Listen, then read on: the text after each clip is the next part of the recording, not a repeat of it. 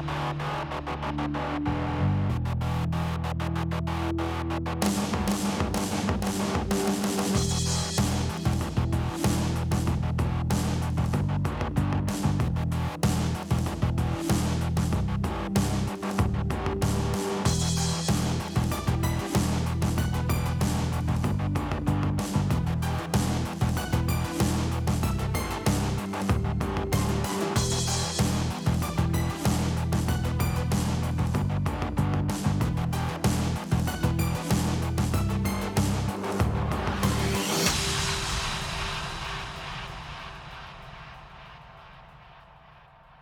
Bonsoir et bienvenue dans notre onzième épisode de Screenplay. Euh, je suis euh, comme à l'accoutumée avec euh, ma co-animatrice sur celui-là. Bonsoir. Bonsoir.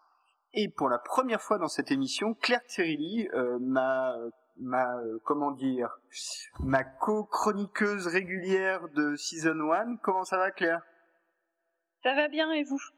Bah nous ça va, ça va. Bon, ça va quoi. Bon, et alors ce soir, on s'attaque à un sujet, euh, un sujet euh, assez lourd quand même, hein, assez important, puisqu'on va parler du quatrième pouvoir. On va parler de la presse et plus précisément euh, de, enfin des médias et plus précisément de la télé, et notamment de des implications politiques ou civiques, peut-être plus généralement, de la télé. Et on va faire cette émission au travers d'un film et d'une série. Euh, le film, c'est euh, Good Night and Good Luck, euh, réalisé, et écrit, et produit, et joué par euh, George Clooney.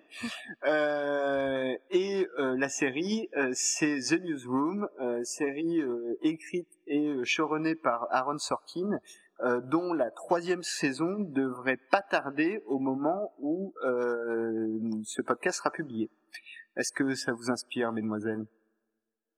Claire? Ah mais, ah mais tout à fait. Je suis fan des deux.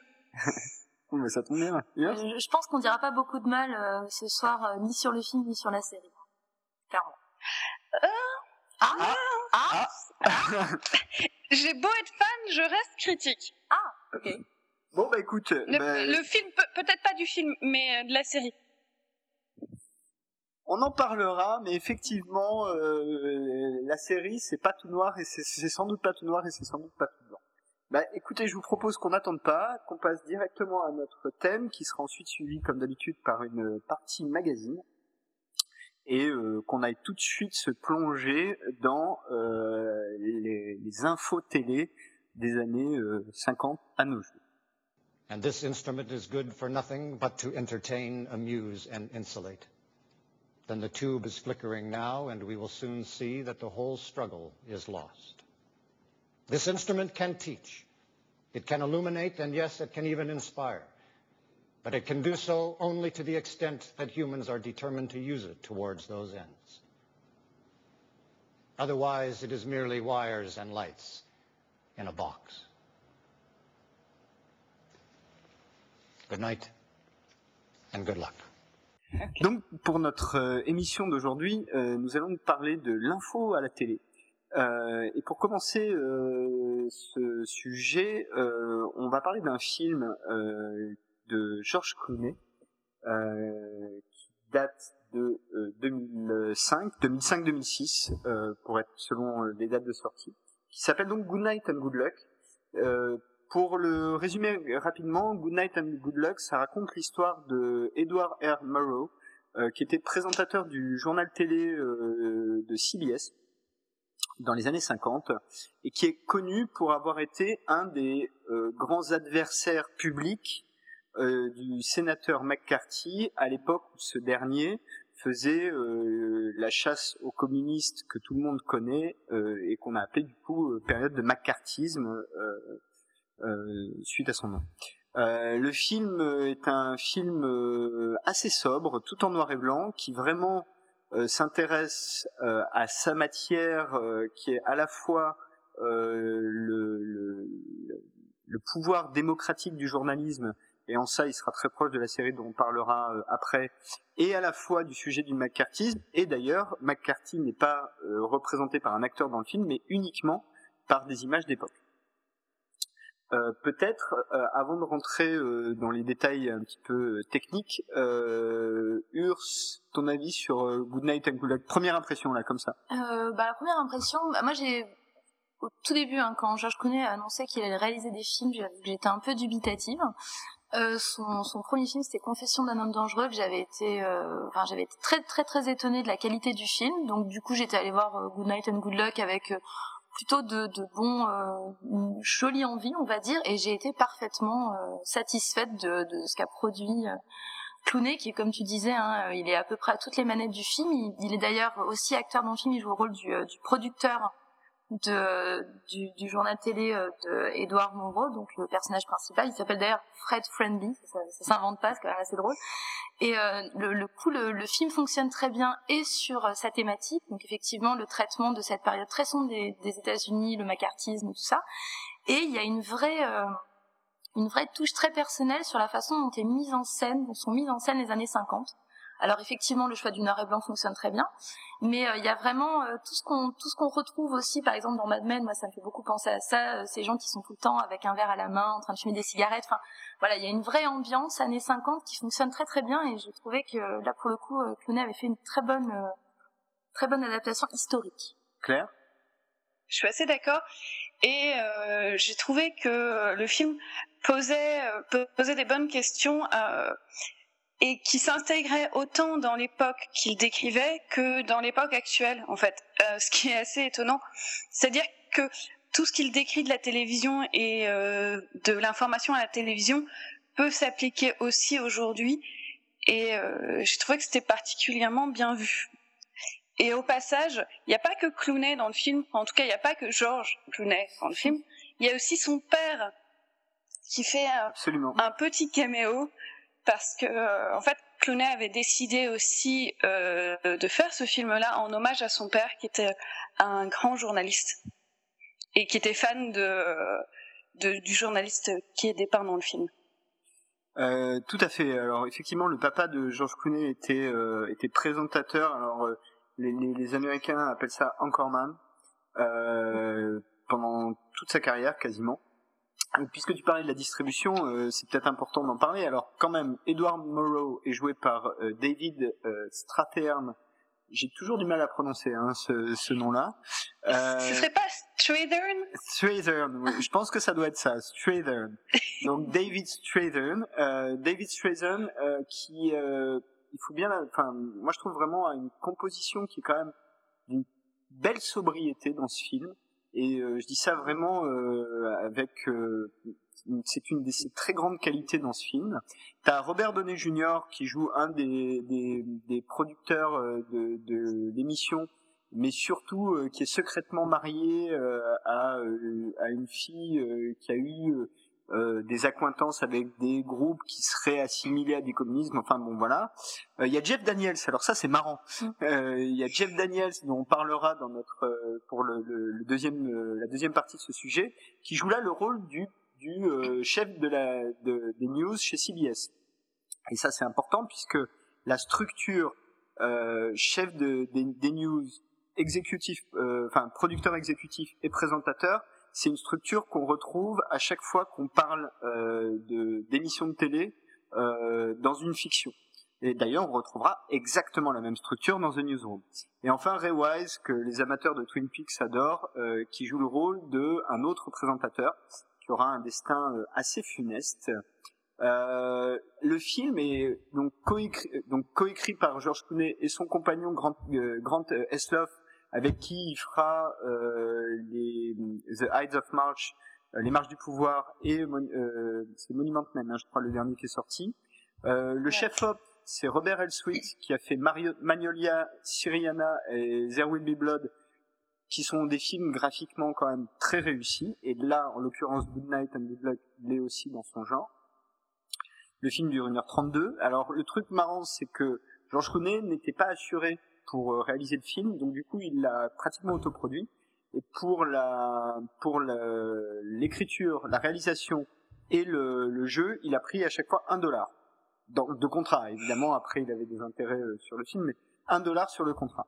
Euh, le film a coûté 7 millions de dollars, ce qui est rien. Il en a rapporté euh, 31 millions aux USA et 23 millions hors USA, ce qui fait quand même une magnifique culbute. Et enfin, avant de, de, de, rentrer dans le cœur du sujet, euh, juste pour préciser, le film donc est tourné en noir et blanc intégralement, et surtout se passe quasiment exclusivement à l'intérieur des studios euh, de l'émission Good Night and Good Luck. Euh, c'est il y a très très peu d'extérieur. Je crois qu'on voit une scène de bar à un moment donné. Il y a des scènes de domicile aussi, mais pour l'essentiel, ça a été tourné dans un endroit unique. Donc c'est un film qui a vraiment été tourné avec, à l'échelle en tout cas, euh, de gens, des gens qui sont dedans et de Hollywood, vraiment pas beaucoup de moyens. J'irai pas jusqu'à dire que c'est un film indé, mais presque. et qui pourtant est d'une très très belle qualité, autant graphique que dans son contenu.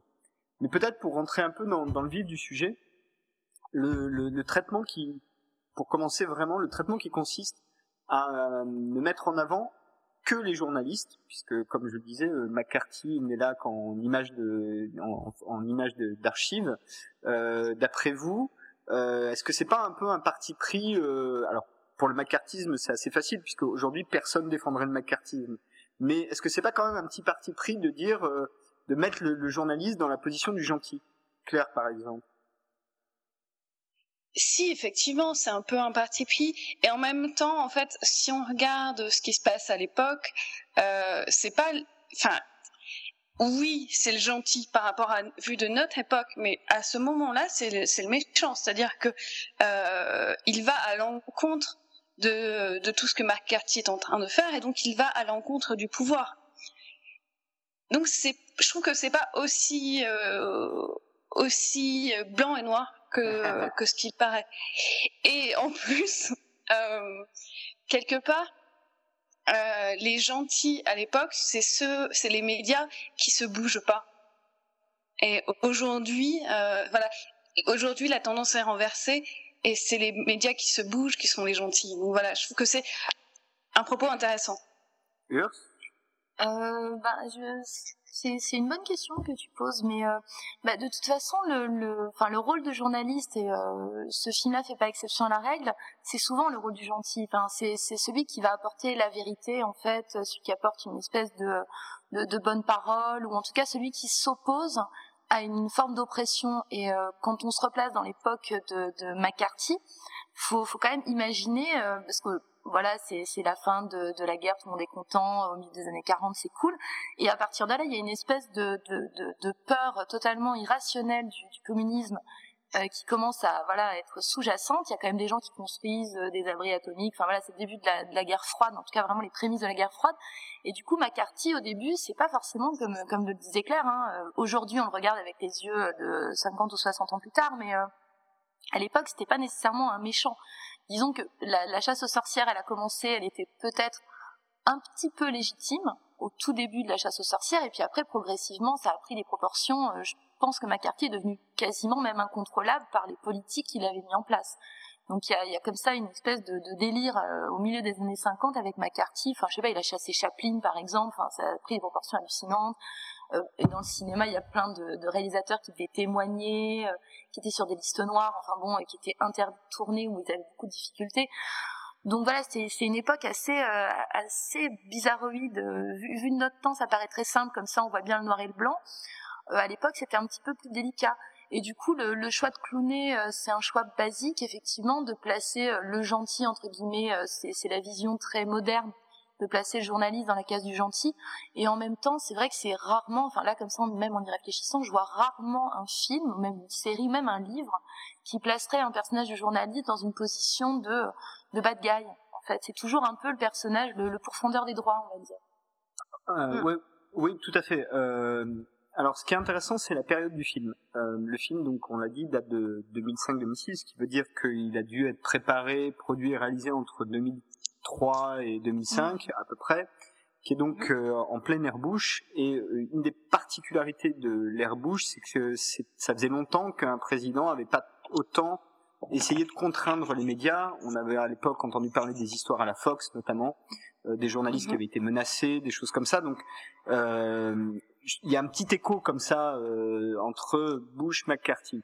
Ensuite, ce qu'il ce faut dire sur McCarthy, parce que peut-être les auditeurs et notamment les auditeurs francophones ne savent pas, ne savent pas, c'est que McCarthy, euh, Joseph McCarthy était un sénateur, hein, il était juste sénateur, et que euh, le, le, la, commission de, de recherche d'activités communistes, alors j'ai plus le nom exactement de, du, le, de la commission, mais euh, lui a permis de créer une carrière politique alors que c'était un total inconnu et un parmi euh, les 200 et quelques sénateurs euh, qui existent.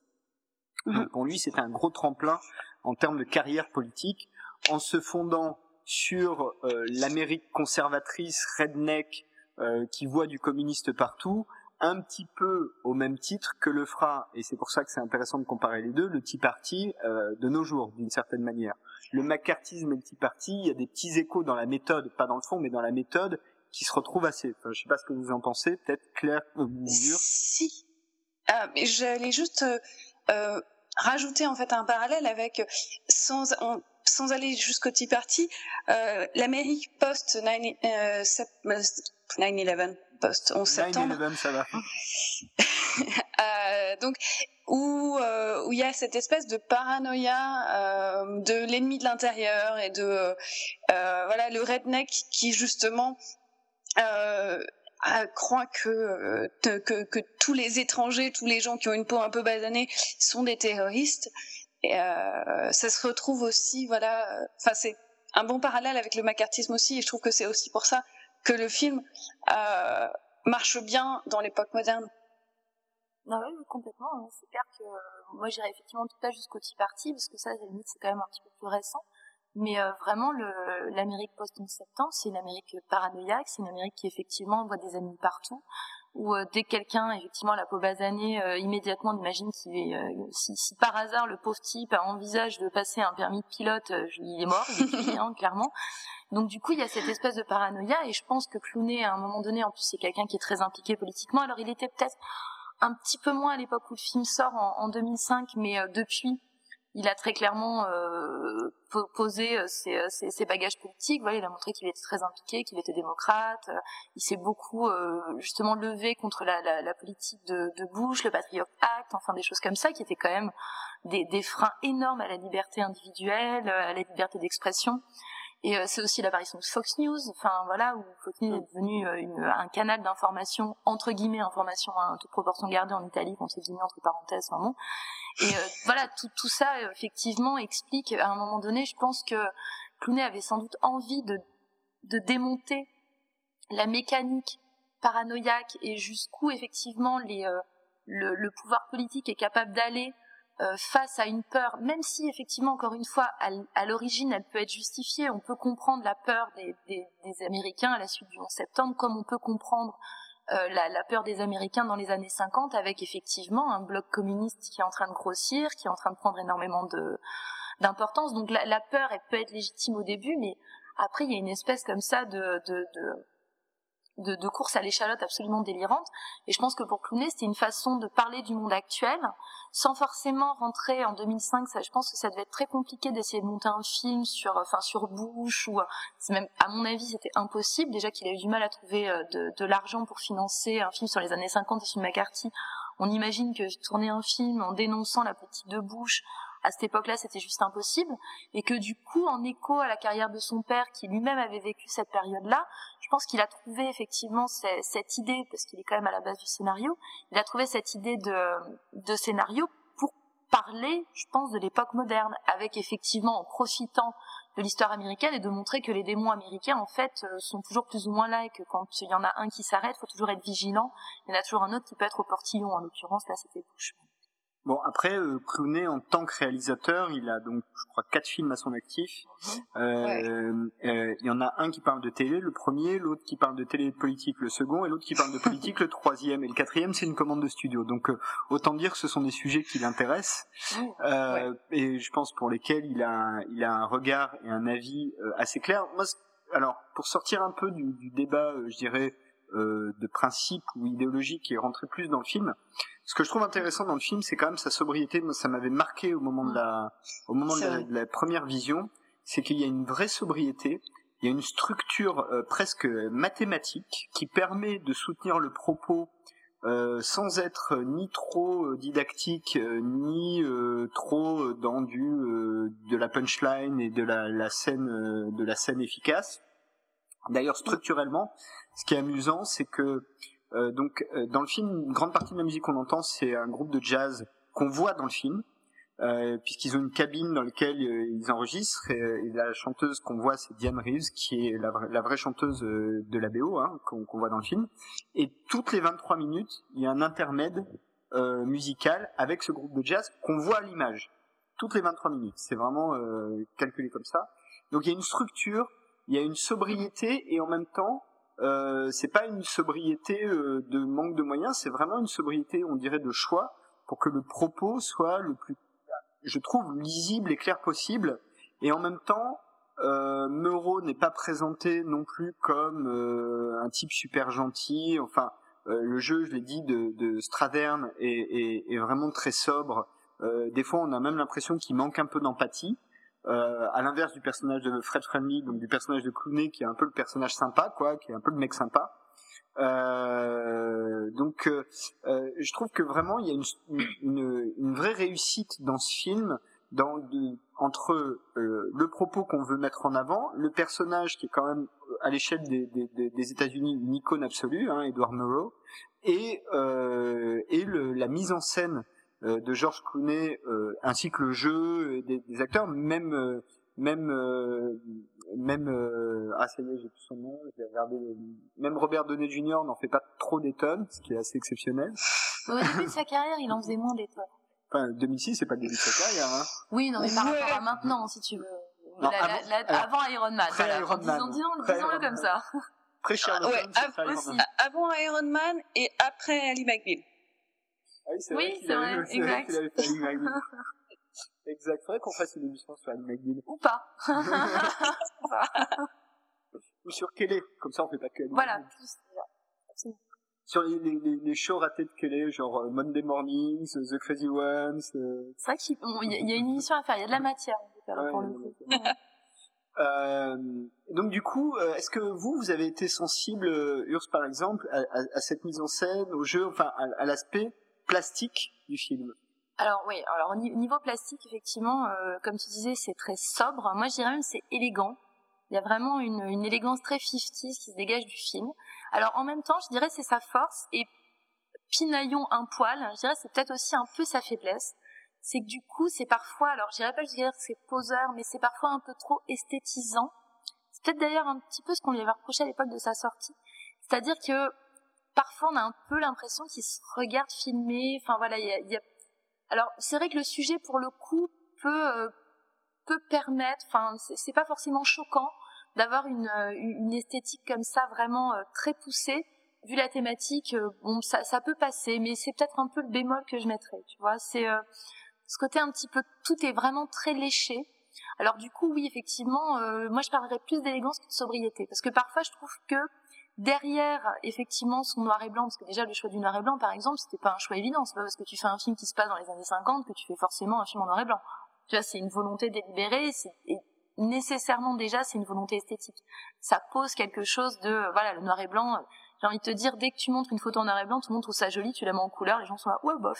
Donc voilà le noir et blanc ça apporte immédiatement euh, quelque chose d'un petit peu plus beau un petit peu plus arty donc voilà c'est peut-être un petit peu le reproche que je fais au film c'est que du coup c'est une super belle copie, mais parfois peut-être un petit peu trop, euh, allez, soyons, soyons fous, artificiel. avant de passer la parole à Claire, juste petite précision technique, le film a été tourné en couleur, puis passé en noir et blanc. Absolument. Euh, et je serais curieuse, par exemple, de voir le film en couleur. Je ne sais pas si on en aurait une perception euh, aussi justement d'élégance et de sobriété. Je ne sais pas si, tu vois, dans quelle mesure le noir et blanc, c'est vraiment, ça, ça pose le truc beaucoup plus que les cadres ou que le montage ou voilà. Et toi Claire, l'esthétique? Bah, moi, je trouve que c'est là que Clooney montre aussi son côté artiste. C'est-à-dire que euh, l'esthétique de, euh, de son premier film m'avait marqué. Il y avait quelque chose de très urgent qui se voyait même à la caméra. On avait vraiment l'impression, euh, ça commençait dans les années 60-70, je crois, et on avait vraiment l'impression de voir les époques à la, à la caméra. Et euh, je trouve que voilà, là, il a fait des choix stylisé. euh, élégant. Complètement d'accord avec toi et cela. Et, euh, et je trouve que ça montre effectivement euh, sa créativité, son envie de, du beau et euh, son regard de bah, d'homme de, cinéma aussi, quoi. Ouais, je, je pense que si on essaye de pas se mettre dans la tête de George Clooney, ce qui pourrait faire un bon film de Spike Jones, mais euh, euh, la, la, complexité quand on s'attaque à ce sujet-là et à une icône comme Murrow, qui est encore une fois en France c'est pas très connu, mais c'est une vraie icône importante euh, de, de, la télé. C'est un type qui touchait des millions de personnes. C'est que, euh, à mon avis, toute la difficulté, c'est comment tu fais passer ton propos. Connaissant un peu le, le, les positions de Clooney, je pense que lui, il a un avis et une idéologie très arrêtée sur la question. Donc sans que on voit trop cette idéologie-là, sans qu'on essaye trop de, sans cliver trop le, son, son audience, et euh, tout en ayant un propos clair, tout en pouvant parler d'époque, tout en essayant d'être fair-play, parce que euh, même les, les, les bouts qui sont euh, choisis de McCarthy, à part peut-être le dernier qu'on voit, sont pas des bouts où McCarthy est le plus ridicule. Il est assez fair-play de ce côté-là. Donc euh, je trouve que effectivement, alors moi je trouve que le choix du noir et blanc c'est bien parce qu'effectivement ça permet tout de suite de, de se mettre dans l'état mental de l'époque de se dire on n'est plus au 21e siècle, on est à un autre moment. Euh, et puis euh, c'était près Mad Men quand même, il faut, faut aussi ah le oui, dire. Oui, non, tout à l'heure j'ai cité euh, Mad Men pour l'ambiance, mais effectivement oui, c'est nettement avant Mad Men. Et, euh, et c'est vrai que cette époque-là où les mecs fument tout le temps, euh, c'est assez, c'est assez marrant et c'est assez bien foutu. Est-ce que vous avez quelque chose à ajouter sur ce film avant qu'on passe à la série? Bah, moi j'avais juste un, un, un, petit truc, mais euh, après ça, ça marche pour Good Night and Good Luck, mais bizarrement ça marche pour à peu près pas tous les films, mais quasiment tous les films, un petit peu moins la, la série dont on va parler de Newsroom, mais c'est l'absence de femmes. Ouais, c'est vrai. C'est vraiment un truc, là, ça, alors c'est criant dans Good Night and Good Luck, mais c'est vrai que dans le, le, la façon dont le cinéma montre la télévision, et quelle que soit l'époque, euh, de la télévision dont on parle, que ce soit les années 50, mais les années 70, les années 80, enfin on peut les égrener comme ça euh, décennie après décennie, les femmes sont redoutablement absentes, ou alors quand elles sont présentes, c'est vraiment, euh, enfin je pense d'ailleurs un film, je crois, avec George Clooney et Michelle Pfeiffer, si mes souvenirs sont bons, une comédie romantique dans, dans le milieu journalistique. Non, ils sont pas dans le milieu journalistique. Si, si, elle est journaliste, mais, mais oui. voilà, enfin c'est je pense l'un des seuls films ouais c'est l'un des seuls films où il y a un personnage féminin euh, journaliste entre guillemets un peu sérieuse et le film est une bluette c'est-à-dire qu'à un moment donné s'il y a une femme forcément faut que ce soit une romance quoi donc voilà je trouve juste un petit peu voilà c'est un bémol c'est pas un bémol pour Good Night and Good Luck parce qu'étant donné que c'est un film un peu historique je suppose que dans les années 50 très clairement il n'y avait pas de communistes mais soyons clairs il n'y avait pas beaucoup de femmes non plus euh, dans les couloirs de CBS mais euh, voilà, c'est juste une petite, euh, une petite parenthèse féministe. Euh. Ouais, ben alors avant de passer la parole à Claire, je vais encore faire m'incruster. fais ta bouche du coup. Vas-y, vas-y. Non, non, parce qu'il y a quand même une, une avance de Newsroom, une grande série sur le journalisme télé qui a duré très longtemps, qui a duré quasiment dix ans et qui met en scène une journaliste, c'est Murphy Brown. Qui était, Et là, il y a un blanc. On t'écoute. non, mais c'est alors voilà, je elle a duré 10 ans, mais dans un univers parallèle, en fait. C'est ça, Christophe euh, Éclaire-nous de, ton, de son savoir. Euh, 88-98 sur CBS, donc plus, euh, série, ah, en plus CBS. série de network. Euh, donc Murphy Brown, c'était une série qui mettait en scène une journaliste présentatrice de journal télé euh, qui, euh, alors j'ai, j'ai pas pris de notes, mais je crois que c'était Candice Bergen qui jouait le rôle principal et qui a, qui a, duré quand même 10 ans et qui met en scène le rôle principal. Murphy Brown, c'est euh, une journaliste féminine. Et ben voilà, c'est l'exception qui confirme la règle. Et toi, Claire, rien à ajouter, votre honneur? Euh, sur le féminisme, non. J'avais juste une petite chose à rajouter. Euh, encore une fois, pour faire le parallèle, et je pense que ça va nous amener aussi hein, peut-être à The Newsroom. Euh, J'ai lu qu'en fait, euh, ce qui, euh, Good Night and Good Luck était intéressant parce que euh, il posait la question de la télé et euh, du côté très divertissant de la télé et de justement à quel point en fait euh, la télé qui était un outil de masse à, une certaine époque avait cessé d'être euh, un outil d'information et quelque part en fait à l'époque de Murrow reprenait euh, et, prenait cette forme là et euh, c'était quelque chose en fait qui qu'on retrouve aussi euh, dans les années 2000 l'opposition entre la télé divertissante et la télé d'information et qu'on va retrouver dans The Newsroom aussi parce que ça va être un peu le point de départ de la série aussi. Oui, d'ailleurs, il y a un épisode, on, va y venir, mais il y a un épisode, je crois, c'est dans la première saison, où le personnage de Will McAvoy parle du moment où euh, les, les, les, networks ont été distribués et, et euh, où ils ont dealé avec euh, avec le, le, gouvernement pour pour ça et le fait justement que selon lui il aurait dû ne pas y avoir de pub par exemple pendant les news enfin ce, ah. ce, ce, genre de choses pour qu'il y ait une liberté totale d'information et qu'elle soit pas dépendante d'ailleurs dans Good Night and Good Luck euh, une des premières pressions qu'on fait subir à Murrow c'est le retrait du sponsor de son émission qui est un, un vendeur de d'acier, non pas d'acier, de, enfin de métal, je sais plus quel métal. Euh, et, et, le fait que donc euh, Murrow et Franny proposent de payer eux-mêmes, de sponsoriser eux-mêmes l'émission. Et euh, non, je voulais juste rebondir sur euh, sur ce que tu disais, Claire. Et euh, je pensais justement, enfin, en tout cas, et je pense que c'est à partir des années 2000 où ça devient assez probant. C'est effectivement le côté divertissement, le côté information, et puis l'apparition des, des chaînes d'infos continues qui crée euh, une espèce de, de, de genre hybride qui est euh, l'infotainment. C'est-à-dire comment mhm. on tient en haleine sur des choses qui sont, euh, enfin, où on utilise en fait les, les, les, recettes et les codes de quasiment de la série. Enfin, il y a des titres, il y a des annonces, il y a des jingles. Enfin voilà, on est entre la pub et, et, et le, la fiction, on va dire, pour traiter de l'information. Et ça, je trouve que c'est un, un, truc assez récent et particulièrement détestable. Enfin, en tout cas à mon sens. voilà. Assez d'accord. Ben, écoute, euh, alors juste euh, avant qu'on passe euh, à notre série, j'aimerais citer quelques films alors qui sont pas exactement sur le même sujet, mais qui seront importants sur la partie pouvoir du journalisme dans un contexte politique. notamment Les Hommes du Président de Alan Pakula, 1976, Network de Sidney Lumet, 1976 aussi, Salvador, Salvador de Liverstone, 1986, ou La Déchirure de Roland Joffé, 1984, dans lequel d'ailleurs joue Sam euh, Waterston, qui, que l'on retrouvera dans The Newsroom, qui sont des films qui me vraiment mettent au cœur le, le rôle des, de l'importance du, du, journalisme, euh, j'ai envie de dire même du vrai journalisme, euh, dans le maintien de la démocratie, de l'information du public, la capacité de ce même public à choisir, et, et le fait que le journalisme n'est pas simplement la, la, vente ou la fourniture d'informations, mais a un vrai rôle dans la, le, pour que les citoyens soient en mesure de faire leur choix de citoyens en toute connaissance de cause. Donc, euh, un, je voulais, je voulais quand même citer, euh, citer ces films-là. Euh, juste un petit bémol sur sur Network, qui est effectivement la même année que Les Hommes du Président. Et Les Hommes du Président, ça reprend l'affaire du Watergate, la façon dont effectivement c'est des journalistes qui ont bah, qui ont réussi à, à faire démissionner Nixon quand même, c'est pas rien, mine de rien.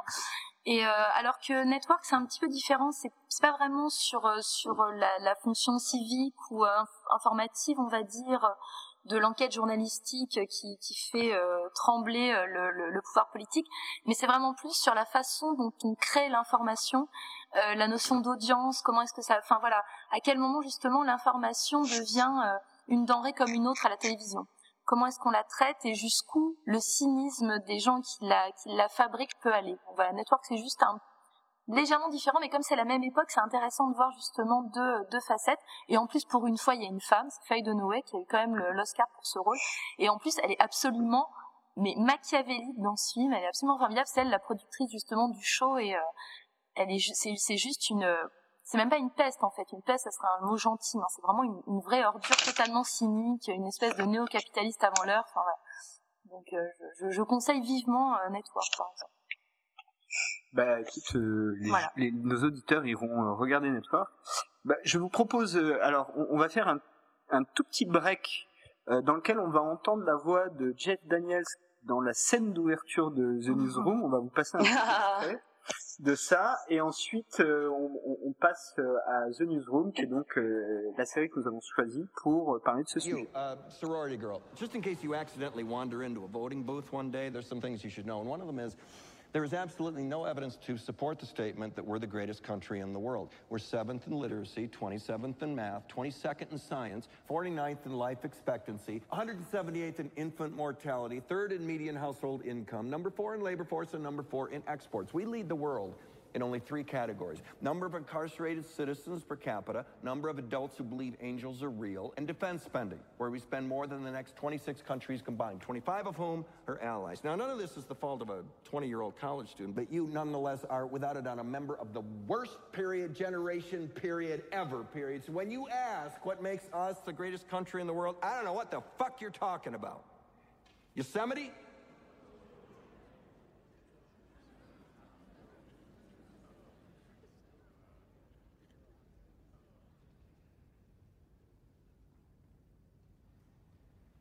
Sure used to be. We stood up for what was right. We fought for moral reasons. We passed laws, struck down laws for moral reasons. We waged wars on poverty, not poor people. We sacrificed. We cared about our neighbors. We put our money where our mouths were, and we never beat our chest. We built great big things, made ungodly technological advances, explored the universe, cured diseases, and we cultivated the world's greatest artists and the world's greatest economy. We reached for the stars, acted like men. We aspired to intelligence. We didn't belittle it, it didn't make us feel inferior. We didn't identify ourselves by who we voted for in the last election, and we didn't, we didn't scare so easy.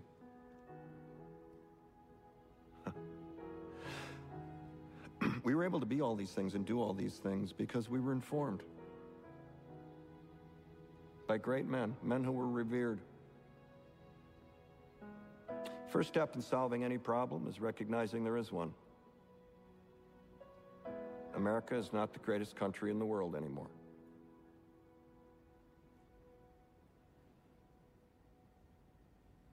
Enough? Um, donc, The Newsroom. Bah écoute, euh, Claire, je te propose que tu nous pitches The Newsroom.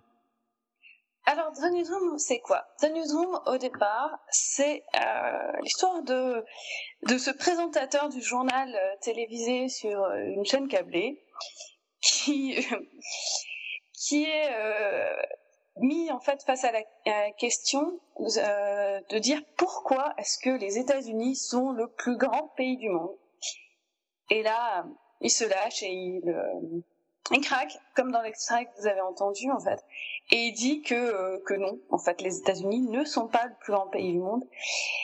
Et euh, ça donne en fait euh, l'idée à son producteur euh, de faire revenir euh, dans sa vie, dans sa vie quelqu'un, une, une ancienne productrice qu'il avait, euh, histoire de de raviver en fait la flamme du journaliste euh, qui a en lui.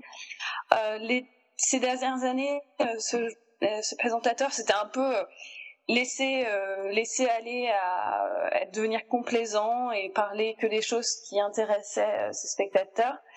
Et il va se retrouver dans la position où il doit reprendre en fait l'image euh, du journaliste et euh, se euh, s'intéresser vraiment à, à faire un, un journal un journal sans complaisance qui pose les vraies questions et qui se veut honnête, juste, intègre, qui veut rapporter la vérité, les faits, etc. Et euh, c'est à partir de là en fait euh, que la série va commencer.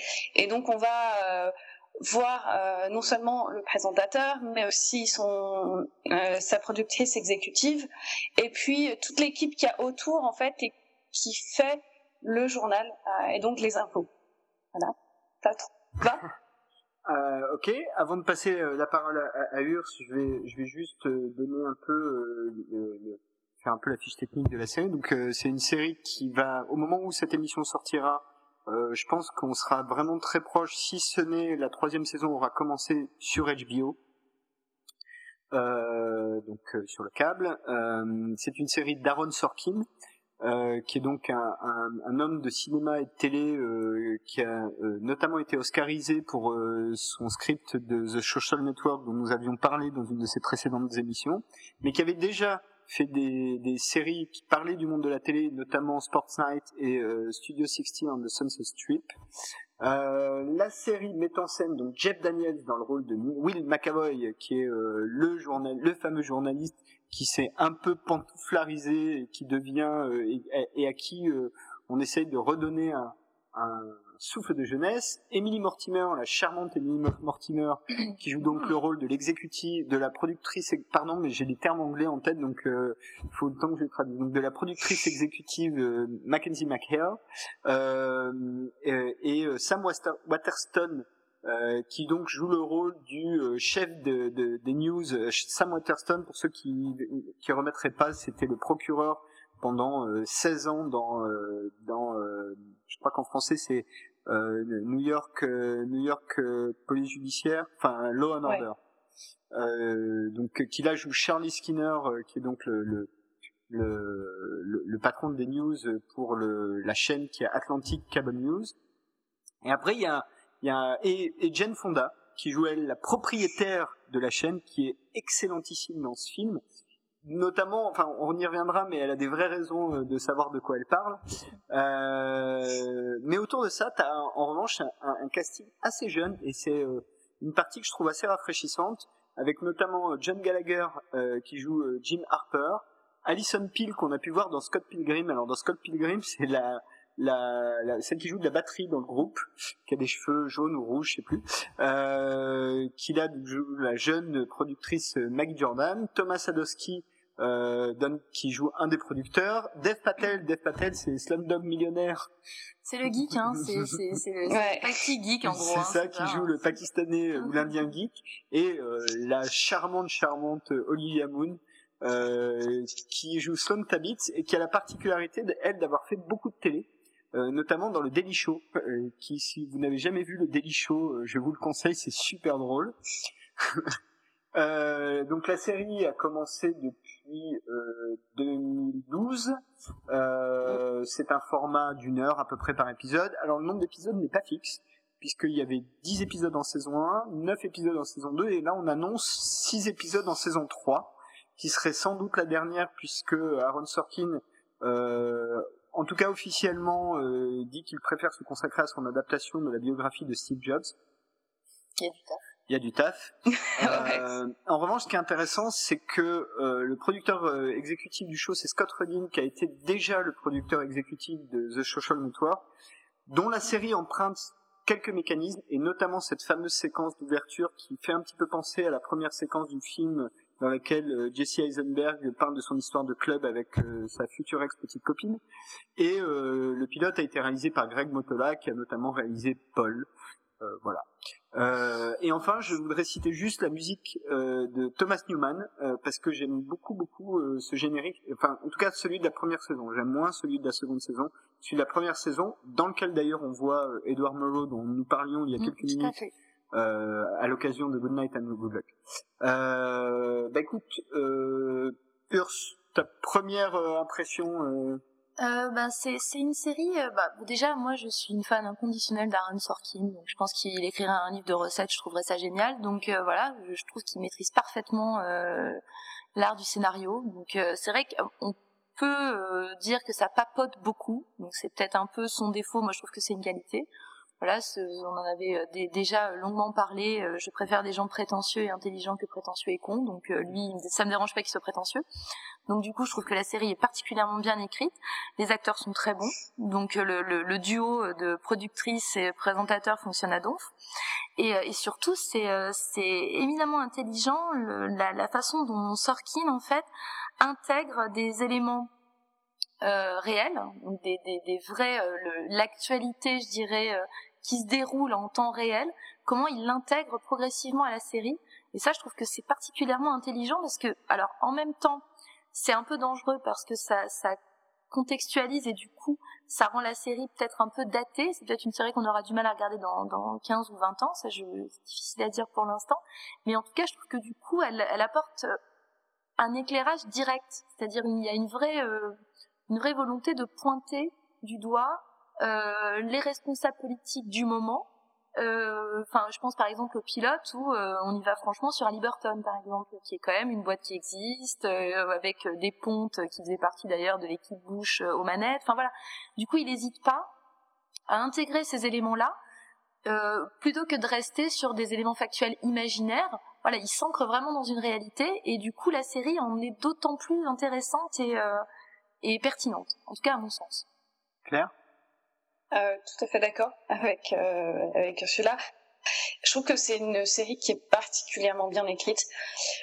Pour moi, le bémol, c'est euh, ce qui fait toujours défaut à Sorkin, c'est-à-dire qu'il n'est pas fichu de gérer euh, dès qu'on dépasse euh, les choses intelligentes, les choses intelligentes et qu'on tombe du côté du sentimental, il commence à avoir un peu plus de mal. par contre, c'est vrai, la série est prétentieuse et il y a des moments où c'est très agréable, il y a quelques moments où ça peut être un petit peu désagréable parce qu'on a peu l'impression que euh, si on n'est pas d'accord avec la série, on est on est con. Et ça, c'est mon léger bémol. Mais pour le reste, mais complètement d'accord. Je trouve que c'est une série géniale. Euh, oui. Alors, bon, c'est un secret pour personne que moi aussi, je suis assez un, grand inconditionnel de, de Sorkin. Euh,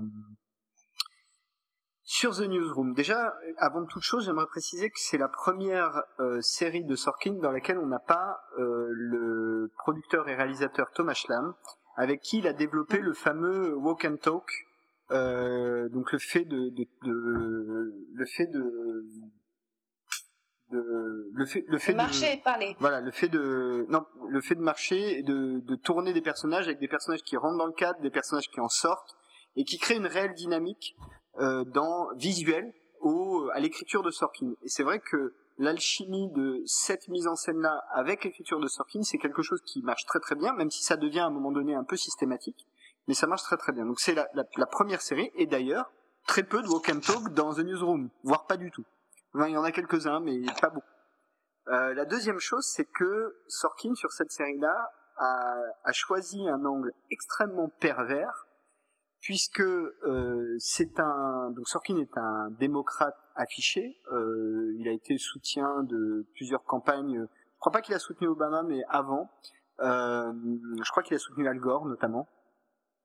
Euh, donc ça a été un soutien de campagne démocrate. Mais là, il met en scène un personnage qui est sa voix. Hein, Will McAvoy, il n'y a pas photo, c'est la voix de Sorkin. D'ailleurs, même physiquement, il y a des petites ressemblances, c'est assez amusant. Euh, mais qui est un, républicain qui passe son temps à taper sur euh, les républicains extrêmes en fait.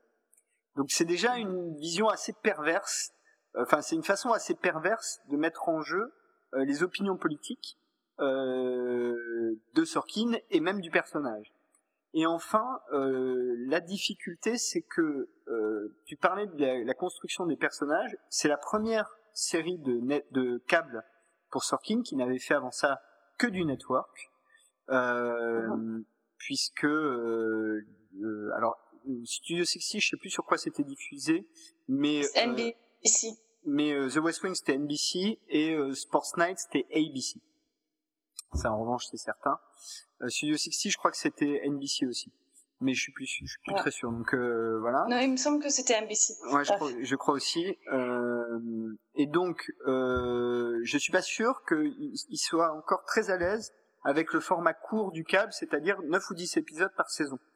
Parce que c'est vrai que c'est quelqu'un qui, pour le coup, alors autant on dit beaucoup quand on parle de séries, euh, et euh, donc, euh, notamment avec Claire, on, on, en parle assez régulièrement dans Season 1, que les formats 22 épisodes peuvent parfois délayer des intrigues sur certains concepts, autant je trouve que pour le coup, Sorkin, lui, s'y adaptait assez bien. Euh, et euh, la qualité des relations entre ces personnages, il sait relativement bien le, le, gérer sur une durée aussi longue. Euh, et là, on sent que euh, ben, il est un peu coincé par la durée. Du coup, il va très vite et il prend plein de raccourcis. Et tu te retrouves effectivement avec des personnages qui se retrouvent dans des situations où leurs intentions sont pas très claires. Et puis euh, voir un, voir un peu incohérente aussi. Voir un peu euh... incohérente, c'est-à-dire que autant le Will They Want They de, de Will McAvoy, Mackenzie McHale, je trouve que sur les deux premières saisons oh, ça, ça, marche. ça marche autant le, la relation entre Maggie Jordan et euh, le personnage de Jim Gallagher, là, je la trouve complètement artificielle et pour moi, ça marche pas du tout.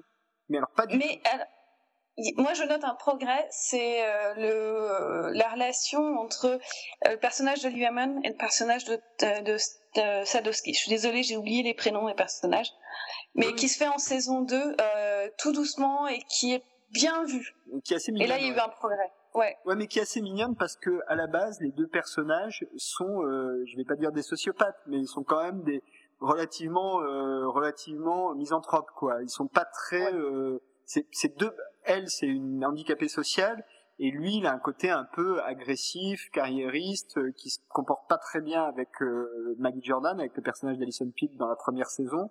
Euh, faut faut bien le dire. Donc c'est vrai que du coup ça marche aussi pour ça, c'est que c'est deux personnages qui ont pas forcément auxquels qu'on n'attendait pas forcément ensemble et qu'on a d'ailleurs attendait pas forcément avec quelqu'un tout court.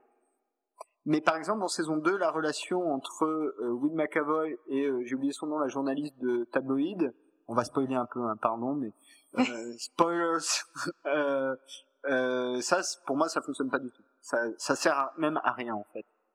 Euh, Urs? Ah, Pardon. Claire, vas-y. Euh, J'allais juste dire que ça, que ça, en fait, ça sert le scénario pour humaniser euh, McAvoy, mais c'est pas la relation en elle-même en fait ne se sert pas. C'est-à-dire que euh, cette jeune femme est là, est là pour mettre en valeur des qualités euh, ou des défauts chez McAvoy, et donc résultat forcément ça marche moins. En tout cas, c'est mon avis. Non, moi c'est juste plus euh, un petit peu plus large sur la série, mais j'a- j'avais lu un papier il y a, quelques mois sur euh, l'impact qu'avaient eu à l'époque les, hommes du président sur le nombre de personnes qui avaient voulu se lancer dans le journalisme, puisque ça donnait une image comme ça, c'est tout le temps survolté, euh, il y a énormément de, enfin voilà, c'est le côté un peu fantasmé du métier de journaliste, alors que je pense que dans une salle de rédaction c'est pas aussi excitant que ça. Et, et je trouve que la série parfois en rajoute aussi un petit peu sur ce côté ambiance euh, où tout le monde est au taquet, il se passe des trucs incroyables tous les jours, c'est euh, c'est Versailles quoi en gros. Voilà, je trouve que c'est peut-être un petit peu surjoué parfois ce côté euh, Tu veux dire genre euh, chapeau blanc, chapeau noir et gladiateur, euh, ce genre de truc? Ouais dans l'esprit quoi. Enfin tu vois, je, voilà, je, je trouve que Intense, Après- quoi. après c'est le jeu, c'est le jeu aussi de la série évidemment de de pas montrer le, le, le ventre mou du métier de journaliste où tu fumes des clopes et t'attends qu'il se passe un truc parce qu'il y a pas d'infos. Voilà, j'imagine bien que c'est c'est pas très vendeur à l'écran. Mais voilà, je trouve que parfois il y a peut-être un petit peu trop de euh, attention, il y a un scoop, on passe plein de coups de fil, attention, il se passe quelque chose, on est à l'antenne. Enfin, tu vois, voilà, ce côté un peu survolté euh, des, des, des salles de conférence, de rédaction, où je pense qu'il y a un peu plus de fantasme que de réalité. Alors, avant de rentrer un peu plus dans le sujet euh, du quatrième pouvoir, dans le sujet de la news, juste euh, un, je voulais juste ajouter un, Jeff Daniels est exceptionnel dans cette série. Ça, en revanche, euh, Ouais. je le trouve vraiment, vraiment, vraiment très bon. Euh, il commence en étant une espèce de cynique euh, complètement, enfin qui a un peu abandonné, et euh, il a des moments. euh, euh, il y a un épisode dans la première saison qui est le soir où, euh, où Obama, a, enfin où la mission a battu Ben Laden euh, et où lui il a bouffé, il a bouffé trois space cakes avant. et du coup, il a toute une palette de jeux qui est complètement incroyable, euh, mais sans, pour le coup, Jeff Daniels lui arrive à garder une relative sobriété. Ce qui est pas tout à fait le cas d'Emily Mortimer, qui souvent en fait un peu trop, je trouve. Elle, est excessive par moment. Elle est. Elle est- voilà.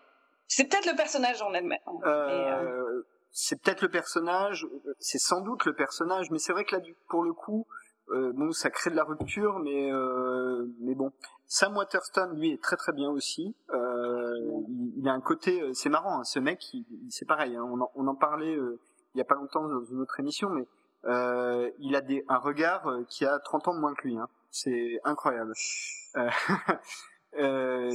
après, c'est du Sorkin. Donc, pour rentrer un peu plus dans le vif du sujet, euh, et non, dernière chose avant, pardon, je digresse, hein, je dis n'importe quoi ce soir, c'est un grand n'importe quoi, c'est Jane Fonda. Euh, quand même, Ouais. il faut en parler parce que euh, Jane Fonda, elle, a été mariée pendant très longtemps euh, à un gros gros euh, ponte euh, de la télé, euh, de la télé, euh, de la télé et de la news américaine, puisqu'elle a été mariée à Ted Turner, qui est un des fondateurs de CNN. Donc autant dire que c'est un milieu qu'elle connaît très bien. Et sachant qu'elle-même, dans, dans sa jeunesse, entre guillemets, sans vouloir dire que c'est une vieille peau, hein, mais euh, voilà, dans les années 60, c'était quelqu'un d'excessivement impliqué dans la vie politique américaine, pour les droits civiques, enfin voilà, c'était une, une activiste, au sens euh, noble du terme. Et, et du coup, je trouve que pour, pour moi, dans la série, Jane Fonda, c'est, j'aime, j'aime, enfin, donc elle joue Leona Lansing, c'est un peu le personnage surprenant, euh, qui commence, enfin, qui est toujours euh, à cheval entre deux, euh, on te la présente au départ comme un personnage assez négatif, puis de, de temps en temps, il y a des petites scènes où elle a des, des petits euh, des élans de, de conviction euh, qui du coup fonctionnent très bien parce que c'est en rupture avec ce qu'on t'a vendu euh, pendant euh, deux ou trois épisodes avant. Donc j'aime beaucoup ce personnage-là. Et donc pour entrer dans le du sujet, donc Sorkin, c'est vraiment un type qui a une écriture hyper systématique. Euh, c'est pour ça qu'il y a des tas de gens qui détestent d'ailleurs parce que c'est pas très surprenant finalement Sorkin. On, on sait ce qu'il va dire, on sait euh, le, type de sentiment sur lequel il va jouer. The Newsroom est une série qui prend un petit risque, c'est que elle se base sur l'actualité réelle. Euh, contrairement à The West Wing où il y avait euh, quand même des pays inventés, euh, des conflits inventés, euh, donc on parlait des sujets mais sans euh, sans rentrer réellement dans, dans... Là on parle vraiment de l'actualité réelle. Ça commence avec le, le... Claire, on entend des. Tu es en train de déchirer. Je suis désolée. Mon ordinateur qui est tombé pendant que j'allais récupérer, allumer la lumière. D'accord.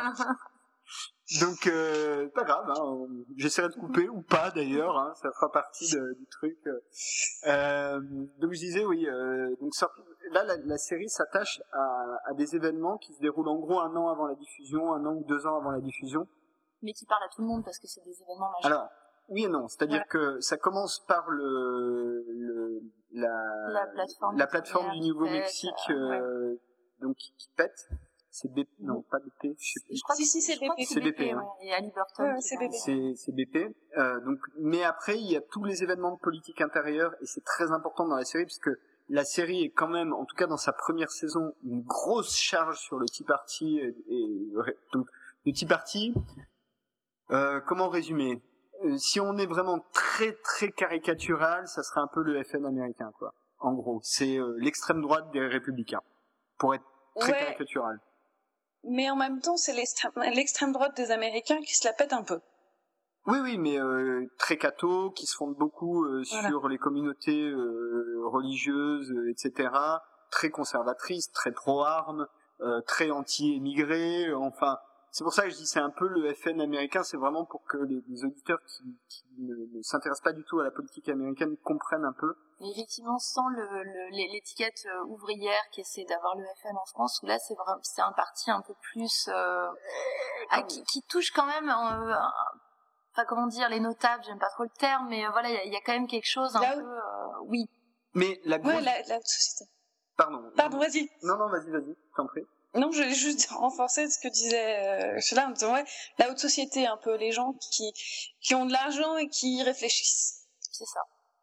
Et euh, pour donc euh, et à l'inverse, Aaron Sorkin et là je parle vraiment de bonhomme représente peut-être l'opposé absolu euh, du, du Tea Party américain. Alors c'est pas un baba cool, c'est pas du tout le cas, mais c'est un démocrate californien qui bosse à Hollywood, c'est-à-dire c'est vraiment le, le ce qu'on nous on pourrait comparer au bobo quoi, enfin euh, au bobo de gauche. Oui. quoi. Oui, je pense que aux États-Unis c'est un gauchiste. Hein, euh, vraiment. Non, c'est pas un gauchiste parce qu'il est quand même très euh, très économie de marché, euh, Oui, mais très aux comme ça. États-Unis, proportion mais bon. aux États-Unis. Euh, je pense que Obama, euh, Obama est plus à gauche que Sorkin, tu vois, par exemple. Ah ouais. Ouais, je pense. Ah, tu mettrais sur l'échiquier plus à gauche. Ah, Ouais, ouais, ouais. moi j'aurais mis Sorkin plus, ouais, ouais, plus non, à la gauche je pense, je pense que Sorkin est un petit peu plus au centre que ça, et particulièrement avec les années et l'argent.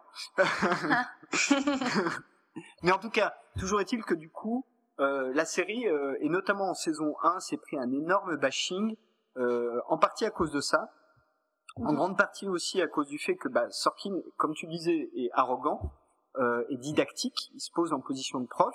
Le- La série vous dit, en substance, je vais vous expliquer Pourquoi il faut voter démocrate? pourquoi il faut voter démocrate, qu'est-ce que c'est que la liberté de la presse, qu'est-ce que la Constitution. Enfin, il y a ce message-là qui est quand même en sous-texte de la série et, et, euh, et d'une certaine euh, idéalisation des médias. Et en plus, elle parle des médias et des médias euh, de news. Euh, je sais pas, enfin, vous avez peut-être pas eu l'occasion. Moi, j'ai eu l'occasion de voir des endroits. Donc, euh, Sorkin pour la, la saison 2 de The Newsroom a été invité sur plein de plateaux de télé, notamment d'émissions de news, d'actu. Euh, il se fait casser en deux à chaque fois. C'est-à-dire les journalistes ont détesté quasiment tous sa façon de euh, d'appréhender leur propre métier, en gros de les accuser d'être dépendants des corporations, de la pub euh, et de, de faire de l'infotainment comme tu disais, euh, c'est-à-dire euh, de plus faire de l'info, mais euh, de servir la soupe aux grandes compagnies qui achètent des espaces de pub, ou au contraire à leur propre chaîne qui se développe en corporation avec en vendant du câble, du ciné ou j'en sais rien quoi. En même temps, c'est pas totalement faux. Hein. Cette critique-là, elle est tout à fait audible. Hein. Cette critique des médias américains. Et, et, Claire, t'allais dire? J'allais dire que c'était là en fait que utiliser des, des faits réels ça s'est retourné contre lui parce que euh, il y a eu une impression dans euh, les médias américains que en gros euh, Sorkin leur expliquait comment ils auraient dû faire leur boulot. Ouais, complètement. Exactement. Non mais ça c'est une des raisons et, et, à, mon sens ça fait partie des raisons injustes pour lesquelles on, on a bâché la série puisque à la limite s'il a envie de le faire qu'il le fasse. D'autant que quand on connaît un peu euh, le, le, travail de Sorkin à la télé, on se rend compte que la structuration euh, de, de, The Newsroom est quand même très proche de ce qu'il a fait avant. Studio 60 commence par un monologue d'un type qui pète les plombs euh, sur euh, sur le, plateau de son émission et qui du coup est remplacé par les deux personnages qui seront les héros de la série. Euh, Studio 60 a une structure très similaire avec bon là il y a deux présentateurs et pas un, une productrice exécutive et un patron euh, de la chaîne, enfin un patron de la chaîne, enfin un patron de de cette partie du réseau. Alors c'est sur le sport, donc un patron des sports dans, la chaîne et les rapports compliqués avec les propriétaires du network, enfin ou de, ou de la chaîne. Euh, donc cette structure-là, c'est euh, la même. À chaque fois que Sorkin parle de télé, euh, la structure est la même. À chaque fois, euh, en gros, ceux qui font l'émission sont les gentils et le network ou le patron de la chaîne, c'est les méchants. Donc ça aussi, ça change pas beaucoup. Sauf que dans Studio 60, double euh, les représentants de la chaîne avec une, une, plutôt sympa et un moins sympa, en gros. Euh, mais ces structures-là, on les retrouve systématiquement. Euh, donc pour le coup, ça c'est pour moi le mauvais bashing, c'est dire au gros euh, quitter pour parler de nous, bah, c'est un créateur, donc euh, il parle de, des news s'il a envie de parler des news, et à partir du moment où il y a une chaîne qui achète et qui diffuse, c'est qu'on estime que c'est plutôt de bonne qualité. Très honnêtement, moi je trouve que la, la série est, est, de très très bonne qualité franchement, moi, j'aime beaucoup euh, The Newsroom. J'ai lu euh, à droite, à gauche, même chez nous, hein, même en France, des gens qui ont vraiment tapé dessus euh, à bras raccourcis. Moi, ça m'ennuie pas du tout. Je peux me refaire la série intégralement régulièrement. Je trouve, j'y prends tout le temps autant de plaisir. mais ce qui est vrai, c'est qu'il y a un côté, il faut accepter cette idée que le type qui, écrit, il veut nous raconter, nous expliquer la vie, la constitution, le civisme, ce genre de trucs. Enfin, je sais pas si vous vous le percevez comme ça, euh, Urs peut-être? Oui, mais il y a, y a, clairement un côté un peu d'honneur de leçon de la part de Sorkin dans, dans une newsroom, et en même temps, je me dis, euh, est-ce que c'est pas euh, salvateur aussi à un moment donné d'avoir des programmes à la télévision qui sont euh, critiques vis-à-vis de la façon dont de nombreux euh, journalistes traitent l'information aux États-Unis? Parce qu'après, faut, faut, enfin, j'ai pas une connaissance énorme de, de la façon, enfin, des, des chaînes info aux États-Unis ou des journaux télé, mais c'est vrai qu'en tout cas de ce qu'on en entreaperçoit ici en France et de ce qu'on en lit, il y a quand même une vraie désaffection pour euh, l'enquête, pour l'investigation, pour euh, voilà, je veux dire les hommes du président, c'était il y lurette, il y a pas beaucoup de scandales qui sortent aux États-Unis à l'heure actuelle, alors que je suis persuadée qu'il y en a encore en sous-bassement pas mal. Et euh, il y a pas mal de cinéma, du coup, en documentaire, qui essaie justement de gratter un peu là où ça fait mal. Je pense à Michael Moore, mais bon, lui, c'est peut-être un petit peu euh, très spectaculaire. Mais il y a d'autres gens qui, euh, qui, justement, essaient de faire un petit peu ce travail, essaient de démonter les liens qu'il y a entre le, le, pouvoir politique, le pouvoir économique, et aux États-Unis, c'est un, vrai problème, beaucoup moins, qu'en, enfin, beaucoup plus qu'en Europe, on est encore à peu près protégé de ça. Aux États-Unis, c'est plus du tout le cas. Enfin, les intérêts sont très croisés. Euh, et du coup, je me dis qu'une série, même si effectivement elle se pose un peu en, juge, en bonne conscience, en disant euh, les démocrates c'est bien, euh, voilà la façon dont vous, journalistes, devriez travailler et, essayer de, faire réellement votre travail, je me dis c'est peut-être pas non plus un mal qu'une série s'intéresse à, ça de cette façon-là. Claire? Je suis tout à fait d'accord et je trouve que, euh, en plus, ce qui est positif, c'est ce que euh, Sorkin arrive à avancer en fait. C'est-à-dire qu'il y a eu plein de critiques. Qu'il euh, il a fait un truc qui moi m'a choqué. Il s'est, euh, il s'est excusé publiquement de la façon. Ouais, c'est très rare. La façon, de la façon dont la série avait été reçue par les médias. Et puis il a avancé et euh, il a posé d'autres questions en saison 2, il a changé l'angle euh, et au contraire en fait ce qui est pas mal en saison 2, c'est que euh, il va montrer quand les médias se plantent. C'est-à-dire que dans la saison 1, il dit bah voilà, nous sommes l'élite des médias. C'est nous qui allons vous proposer les faits et les faits dans un contexte. Et, euh, et, il fait quelques erreurs aussi. Par exemple, euh, ni Will ni euh, sa productrice ne sont à l'aise avec euh, les réseaux sociaux, ce genre de choses, alors qu'ils sont dépeints à une époque où on est en plein boom de Facebook, de Twitter et de tout cela. Et ça revient en fait, ça revient en saison 2, ils arrivent à, ils, ont toute une intrigue sur justement les réseaux sociaux, ils prennent le pouvoir, et ils, ils abordent aussi donc euh, le moment où euh, les journalistes euh, se font avoir par la politique, qui sortent une histoire qui s'avère être fausse, et comment est-ce qu'ils gèrent ça Et donc quelque part, Sorkin, comme d'habitude, apprend de ses leçons. Et je suis curieuse de voir la saison 3 grâce à ça justement. ouais, alors.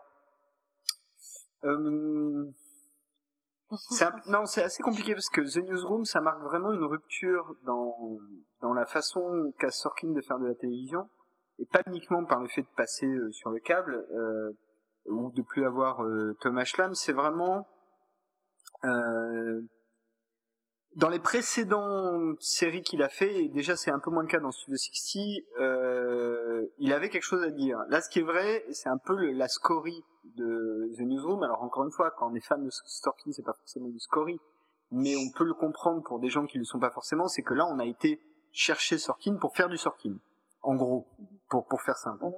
Euh, donc du coup, euh, c'est vrai qu'il y a des moments où on a un peu l'impression qu'ils se regardent, euh, qu'ils se regardent écrire euh, et d'ailleurs, il y a plein de bouts de. C'est marrant parce qu'il y a un, il y a un, un discours qu'il a fait euh, à son université pour les, les, Ça se fait beaucoup. Hein. Steve Jobs en avait fait un aussi assez connu.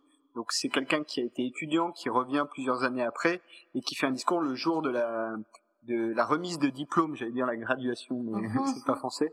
Euh, la remise du. Si, c'est québécois. ah, bon, d'accord, ah, parfait. Donc c'est presque français donc euh, la graduation du la, la, remise de diplôme des élèves. Et quand on écoute ce discours en fait il y a des bouts de ce discours qui sont intégralement texto dans The Newsroom. Mais vraiment. Ouais. Texto. Il y a des trucs qui reviennent tout le temps euh, genre euh, decision are, are, made by those who show up ce genre de trucs. Enfin il y a des trucs qui reviennent, qui reviennent tout le temps comme ça. Et enfin dernier point qui marque aussi un peu la rupture c'est que euh, ces trois premières séries ont une particularité. Alors, vous savez que j'aime bien les anecdotes, mais il y en a ah. une qui est amusante. Et en plus, je l'ai, je, je, l'ai pas écrit sur le conducteur, donc celle-là, vous l'avez. C'est que euh, que ce soit Sports Night, The West Wing ou euh, Studio 60 on the Sunset Strip, le dernier épisode de la première saison, dans les trois cas, s'appelle pareil. Le titre de l'épisode, dans les trois cas, c'est It was a hell of a day. ou quelque chose dans ce goût-là. Et ben, pas The Newsroom. C'est la rupture. Euh, et, pour moi, The Newsroom, c'est le Sorkin après Oscar, après The Social Network. Donc mais c'est le Sorkin qui fait ce qu'il veut aussi. Ouais, mais du coup, pas tant que ça, parce qu'il a fait ce qu'il veut en saison 1. Et oh, très honnêtement, moi, je préfère la saison 1 à la saison 2, et de très loin. Mais vraiment de très loin. Je trouve que la saison 2 est beaucoup plus faible que la saison 1. Euh, même si j'ai pris du plaisir à la voir, le changement de générique, j'ai pas compris pourquoi on a enlevé justement euh, les Meuro, les euh, Cronkite, les Brinkley, enfin je, je, vois pas pourquoi, et on a même changé la musique, c'est dommage. Euh, on rentre effectivement dans une histoire qui est un petit peu plus fictive. Euh, enfin il y a, y a deux grands arcs qui se qui se qui courent en fait sur la, la saison 2 euh, qui sont Genoa d'un côté et euh, l'histoire de l'Afrique de l'autre qui sont des arcs fictifs et plus du tout réels comme c'était le cas euh, en saison 1 et euh, on reste sur des personnages qui restent très très posés. Euh, donc et, et, effectivement, comme tu le disais, Claire, plus sur les relations entre ces personnages, le fameux Will They, Won't They de Will Mackenzie, euh, le rapport entre Olivia Moon et enfin le personnage d'Olivia Moon et celui de Thomas Sadowski, euh, Maggie Jordan et son retour d'Afrique et ses cheveux rouges, enfin ce genre de trucs. Euh, et passer celle-là. Voilà, mais mais euh, effectivement, c'est euh, pour moi la saison 2, c'est la saison de la contrition. C'est la saison du pardon. C'est-à-dire c'est le mec a dû tellement se faire bâcher qu'il a lâché prise et je pense il a dit qu'il n'y aurait sans doute pas de saison 4 donc la saison 3 devrait être la dernière normalement même si c'est un peu contradictoire euh, parfois. Mais mais je pense qu'il a lâché prise à ce moment-là. C'est-à-dire que le projet l'intéresse plus et il passe à autre chose. Euh, parce que justement il peut pas faire cette grande histoire de, de civisme et politique et de et de passer ces grands grandes obsessions euh, qu'on retrouve depuis le début. Et du coup euh, bah, ça devient une série télé sympa mais sans plus et ça devient moins intéressant. Il faut aussi ajouter que Sorkin a toujours eu un rapport très compliqué avec les chaînes avec lesquelles il travaillait, sauf il semblerait HBO, qui lui a foutu une relative paix, enfin en gros, euh, puisque euh, Sports Night ça a mal commencé euh, puisqu'il s'est battu avec ABC pour enlever euh, les rires enregistrés qu'il mettait dans les épisodes. The West Wing il a quitté le bateau en fin de saison 4 et la série a cette saison et Studio 60 a été annulé au bout de la première saison. Donc ah. autant dire que voilà. Il est peut-être plus adapté au câble. Ouais. Alors pour The West. Ouais. Pour The West Wing, Pour The West. Il est aussi parti parce qu'il avait un problème d'addiction. Et il est parti se soigner. Et ils l'ont pas laissé revenir mais voilà c'est une, des raisons pour lesquelles il est parti de West Wing. C'est pas uniquement le rapport avec la chaîne. Oui, oui, oui, bien sûr, il euh, n'y a pas que ça, euh, évidemment, et puis je crois qu'il avait aussi d'autres projets, et, et, je suis pas sûr que, alors bon, euh, de, quand on voit beaucoup d'interviews, pense qu'aussi c'est un type qui s'ennuie très vite, et qui doit assez rapidement passer d'un truc à l'autre. Donc, euh, je suis pas sûr que la télé à long terme ce soit fait pour lui. Il devrait, et en même temps, il n'arrive pas à lâcher prise. Euh, je pense que c'est un peu un contrôle freak. Euh, D'ailleurs, il y a plein de d'épisodes dans ces séries compliquées où euh, c'est, il a les crédits, mais en fait c'est un autre écrivain. Enfin, il y a le fameux épisode de To Cathedral de The West Wing qui a fait l'objet un peu d'un débat comme ça. donc c'est un type qui est euh, effectivement, alors c'est un addict à la coke, euh, marijuana, euh, pilule, etc. qui a fait plusieurs allers-retours. là, ça fait un moment. Hein. Je pense que là, il, là, c'est bon. Et, et, ça sent vachement dans The Newsroom. Maintenant, ceci étant dit, je trouve que la série fait quand même son job en, en étant à la fois didactique, comme pouvait l'être dans son genre The West Wing, c'est-à-dire on comprend assez bien comment fonctionnent les relations compliquées entre les journalistes, le network ou la, la, partie corporation en fait, euh, la partie entreprise de la chaîne, le public, euh, la façon d'avoir des sources, de les vérifier, etc. Alors ça pour le coup, c'est une chose qui est plutôt bien décrite dans la saison 2.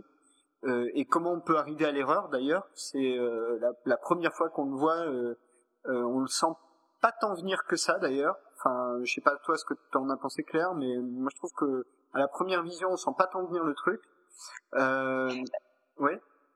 Ben, j'ai pensé qu'il y avait, enfin j'ai compris qu'il y avait un truc, c'est clair, il y avait, mais euh, mais j'ai pas, mais j'ai pas vu venir voilà la bourde à ce point-là. Ben, c'est annoncé dès le début hein, quand même, puisque en gros euh, toute la série, enfin la, la, saison 2 est un flashback, puisque par rapport aux premières scènes du premier épisode de la saison 2, en gros. Hein. Ouais j'ai pas vu venir ce qui s'était passé. Voilà, je savais qu'il y avait une erreur. Mais... C'est exactement ça. C'est-à-dire que on sait qu'il y a un problème dès le début. Euh, c'est mhm. le, le, le, point, mais euh, mais euh, on ne sait pas exactement euh, ce qui se passe. Et c'est vrai que c'est assez bien foutu de ce côté-là. En revanche, du coup, la partie politique, c'est dommage. Elle est moins beaucoup moins intéressante. Euh, bon, moi, c'est c'est un peu ma frustration sur The Newsroom saison 2 par rapport à la saison 1, dont je trouve, mais là encore une fois, ça dépend des gens et du, du, public. C'est-à-dire quand on s'y intéresse, c'est intéressant de voir l'analyse. Je sais pas ce que toi t'en penses, Urs, mais c'est est-ce que euh, est-ce que toi t'es sensible à ça Enfin, t'es plus sensible au côté didactique ou au côté fiction en fait, pour résumer? Ah, personnellement, plus au côté didactique j'avoue euh, humblement euh, plus au côté didactique. Sans doute parce que le, monde du journalisme est un monde qui me m'intrigue beaucoup, parce que la façon dont fonctionne, je dirais, euh, l'institution journalistique, parce que c'est quasiment une institution, enfin une corporation, voilà, c'est le quatrième pouvoir, donc lui aussi, il a ses codes de, fonctionnement. Donc moi, j'avoue que c'est plus ça qui, m'intéresse. Après, l'aspect fictionnel, enfin, comme disait Claire, les relations entre les personnages, tout ça. Bon, il en faut bien parce que sinon, ça deviendrait imbitable au bout de deux saisons, mais c'est pas forcément la force de la série à mon sens. Ok, un dernier mot, Claire, sur euh, The Newsroom? Regardez Et attendez la troisième saison. Et attendez. La... Ouais, ouais, la troisième saison. Je dis, voilà, c'est, c'est, ça reste quand même, malgré tous les bémols, parce qu'on a, on a commencé en disant que c'était génial, puis petit à petit on a rajouté plein de bémols. Je terminerai quand même que même avec tous ces bémols-là, ça reste quand même une, une série de très bonne tenue, hein, malgré tout.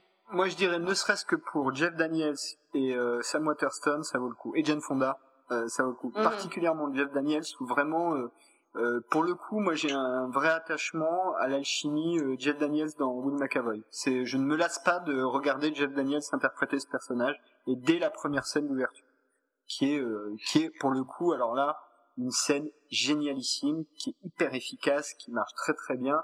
Et je pense que à peu près quiconque voit cette scène-là a envie de voir la série derrière. C'est ce qu'on peut faire de mieux comme teaser pour la série. Et d'ailleurs, ils l'ont, ils l'ont en partie utilisé quand ils teasaient la première saison. C'est pas étonnant. Et elle est bah très très efficace, hein. pour le coup. D'ailleurs, c'est la scène que reprend Funny or Die dans sa vidéo pour critiquer la série. Et si vous avez l'occasion, allez la voir. Elle est, euh, c'est bien vu, c'est drôle, c'est intelligent et c'est assez à l'image de la série. Et autre euh, autre truc amusant pendant qu'on est sur Sorkin, j'essaierai de retrouver le lien, mais j'étais tombé dessus euh, sur YouTube dans le type même type d'émission, hein, mais je me demande si c'était pas un sketch du SNL du Saturday Night Live.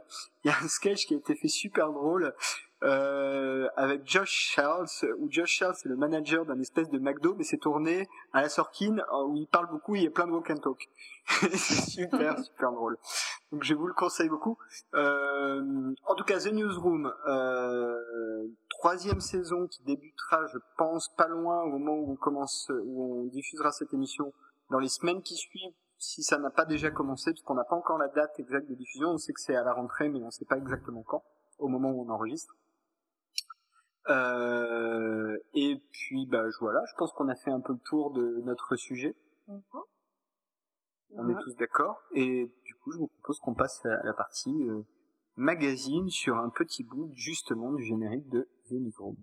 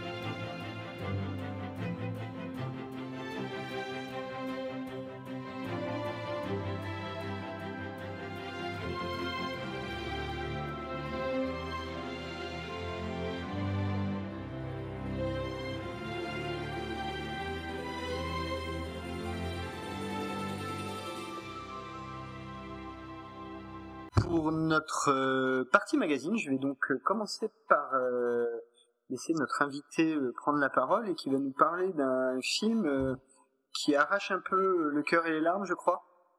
Exactement. Moi, je vais vous parler de Nos étoiles contraires. Nos étoiles contraires, à la base, c'est un livre de John Green. ça raconte l'histoire d'une jeune fille qui a 16 ans et qui a un cancer et qui a une espèce de conscience aiguë de, de sa mort prochaine. Et elle, la rencontre un garçon et il se passe ce que vous pensez qu'il va se passer, mais euh, avec un twist, avec beaucoup de tendresse, avec beaucoup d'élégance. Et euh, si je vous parle du film, c'est parce que le film réussit quelque chose d'assez magique. Déjà, le livre était bien, mais le film rend le livre meilleur, dans le sens où l'alchimie entre les deux acteurs est juste géniale. le choix des musiques colle parfaitement. Et honnêtement, si vous sortez pas de la salle de cinéma avec des larmes, c'est que vous avez pas de cœur.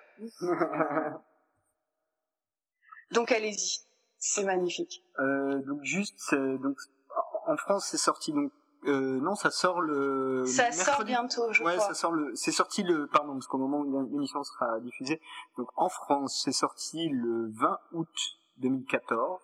C'est un film de Josh Boone avec euh, Shailene euh, Woody qu'on a pu voir dans Divergent et qu'on va pouvoir revoir dans Divergent d'ailleurs. Ouais.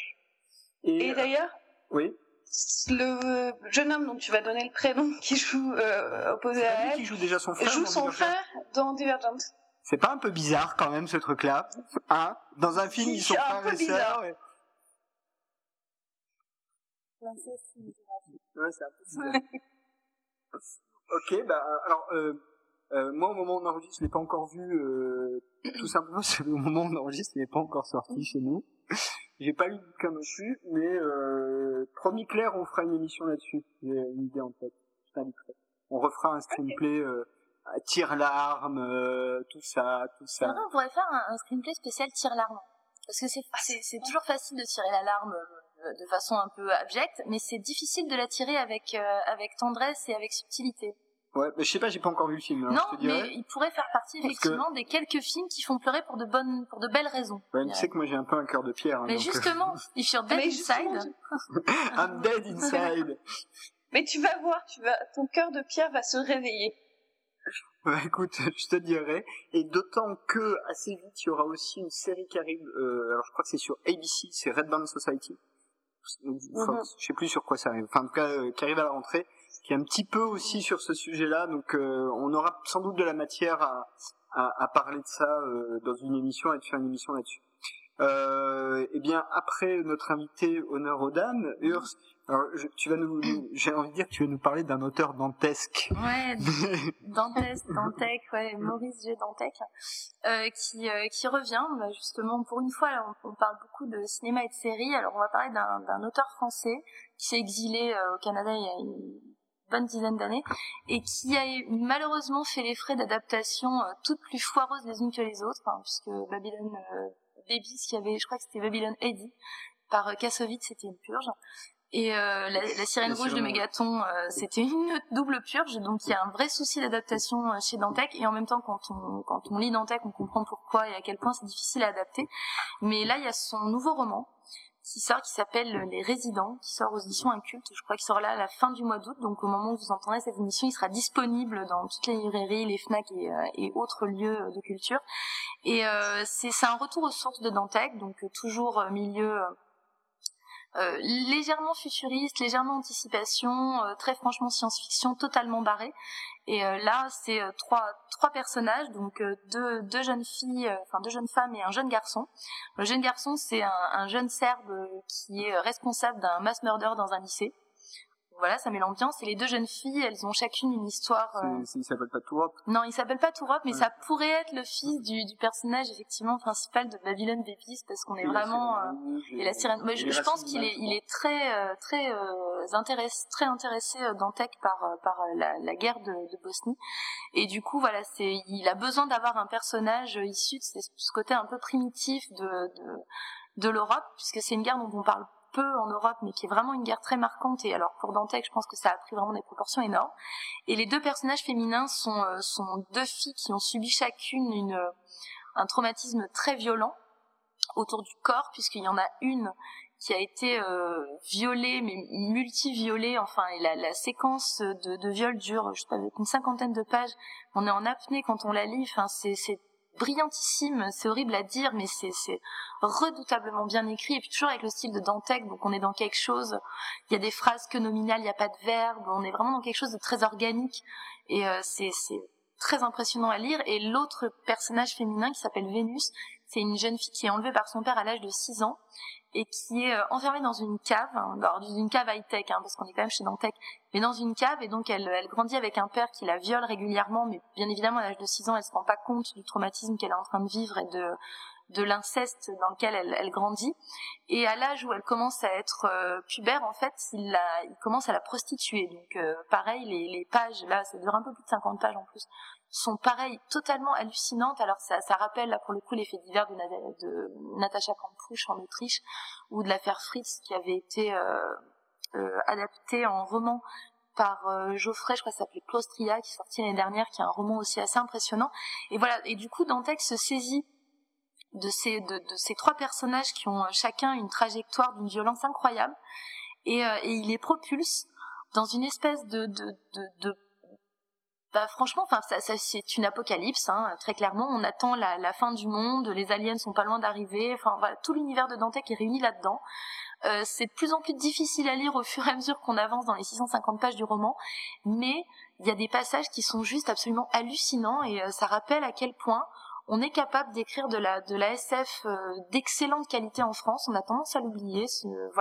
Donc c'était juste pour dire que Dantec est sans doute un personnage difficile à cadrer, euh, difficile à rencontrer parce qu'il est totalement euh, paranoïaque. Enfin, il est sûr qu'il va y avoir un choc des civilisations. D'ailleurs, c'est pour ça qu'il s'est barré au, Canada parce qu'il avait peur qu'en Europe ça parte en couille avec euh, avec l'islam. Enfin, il est, il est totalement je, pense qu'il est devenu fou, hein, très clairement. Mais alors son écriture, là, il est vraiment retour aux sources. Donc pour ceux qui aiment Dantec, voilà. Et je me dis, en le lisant, j'arrêtais pas de me dire qui aura un jour les couilles d'essayer d'adapter avec intelligence un roman de Dantec? Et je, je mets vraiment le, la barre très haute. Mais putain, si quelqu'un se sent euh, d'aller sur euh, sur son nouveau roman là, sur les résidents, bon courage. Mais ça serait quand même une grosse grosse euh, grosse tentative cinématographique qui serait très intéressante à voir un jour à l'écran. Tu connais un peu Dantec, Claire? Pas du tout, mais ça donne envie. Enfin, je suis pas trop de violence, mais en même temps, ce que tu sembles décrire, il y a, je suis curieuse. Bah, alors, un déjà, ça fait un sacré grand écart entre euh, nos étoiles contraires, ah oui. euh, titre original, ah oui. euh, The Fault is on Our Stars, je crois. C'est ça, The Fault is in Our Stars. Euh, euh, et des résidents. alors, juste un petit mot sur Dantec. c'est vrai qu'il y a une écriture qui est hyper intéressante pas forcément facile. Ah non, être non, honnête. faut quand même préciser, c'est pas simple à lire. Et euh, moi, c'est un type qui me fait. Et, et en revanche, je dis, c'est un peu un infâme personnage. Enfin, il a des positions politiques assez nauséabondes ah, quand même, faut être honnête. Bah, il pourrait faire partie du Tea Party. Par, par exemple. À mon voilà. avis, trop, il est, le Tea Party, c'est trop à gauche pour lui. Hein. Limite. Euh, et à ce titre, il me fait beaucoup penser à un autre auteur, pour le coup américain, mais qui est vraiment des caractéristiques communes, pas sur les, ce qu'il écrit, mais sur le personnage et la façon d'écrire, qui est James Ellroy, ouais, absolument. Euh, qui aussi a une écriture hyper intéressante, notamment dans sa tétralogie de, de Los Angeles et sur les dans, derniers, dans White Jazz, White Jazz où, euh, où, effectivement il y a des, des structures euh, d'écriture euh, qui sont vraiment euh, complexes et, et, intéressantes. Mais c'est vrai que c'est deux personnages qui sont dans la vie des infâmes personnes, enfin des, des gens pas, que, pas très côtoyable. Quoique Elroy se, se, calme un peu avec Elroy les années, avec ouais, l'âge se calme un peu. Les et, années, et l'argent sans doute aussi. Oui, et qu'en plus Elroy a quand même l'excuse entre guillemets d'avoir une vraie histoire hyper tragique puisque euh, sa mère a été assassinée. Je crois que c'est lui qui a découvert le corps. Enfin, euh, c'est voilà, il a, il a une, un vrai traumatisme que n'a pas Dantec. À ma connaissance, je connais pas très bien la bio Dantec, mais à ma connaissance, il n'y a pas de traumatisme de cette. En revanche, est-ce que tu penses que les lunettes de soleil de Dantec sont greffées Alors non, non, parce que bizarrement, pour la, la, sortie justement de son nouveau bouquin, il y a quelques photos qui traînent un peu euh, comme ça à droite à gauche pour pour la promo, et j'ai vu des photos sans lunettes. Non. Mais si, j'ai vu des photos sans lunettes, donc non, c'est pas comme Philippe Manœuvre où là elles sont peut-être greffées. Ou Jacques non, Dutronc. ou Jacques Dutronc, mais là elles sont greffées, mais pour des questions de, de, de sensibilité du public, je pense, et à un moment donné, il faut arrêter de se montrer. Non, a priori, Dantec enlève parfois ses lunettes. D'accord. Voilà, C'était la news de l'année, c'est pas un spoiler. Mais bon alors, moi je vais aller ni euh, dans euh, le larmoyant, euh, sans doute très bien, ni dans le hardcore d'anticipation dantesquien ou dantéquien. je vais vous parler et d'un film qui, dont tout le monde a parlé, donc ça c'est bien. J'avais envie d'en parler parce que vraiment j'ai pris j'ai kiffé ma race.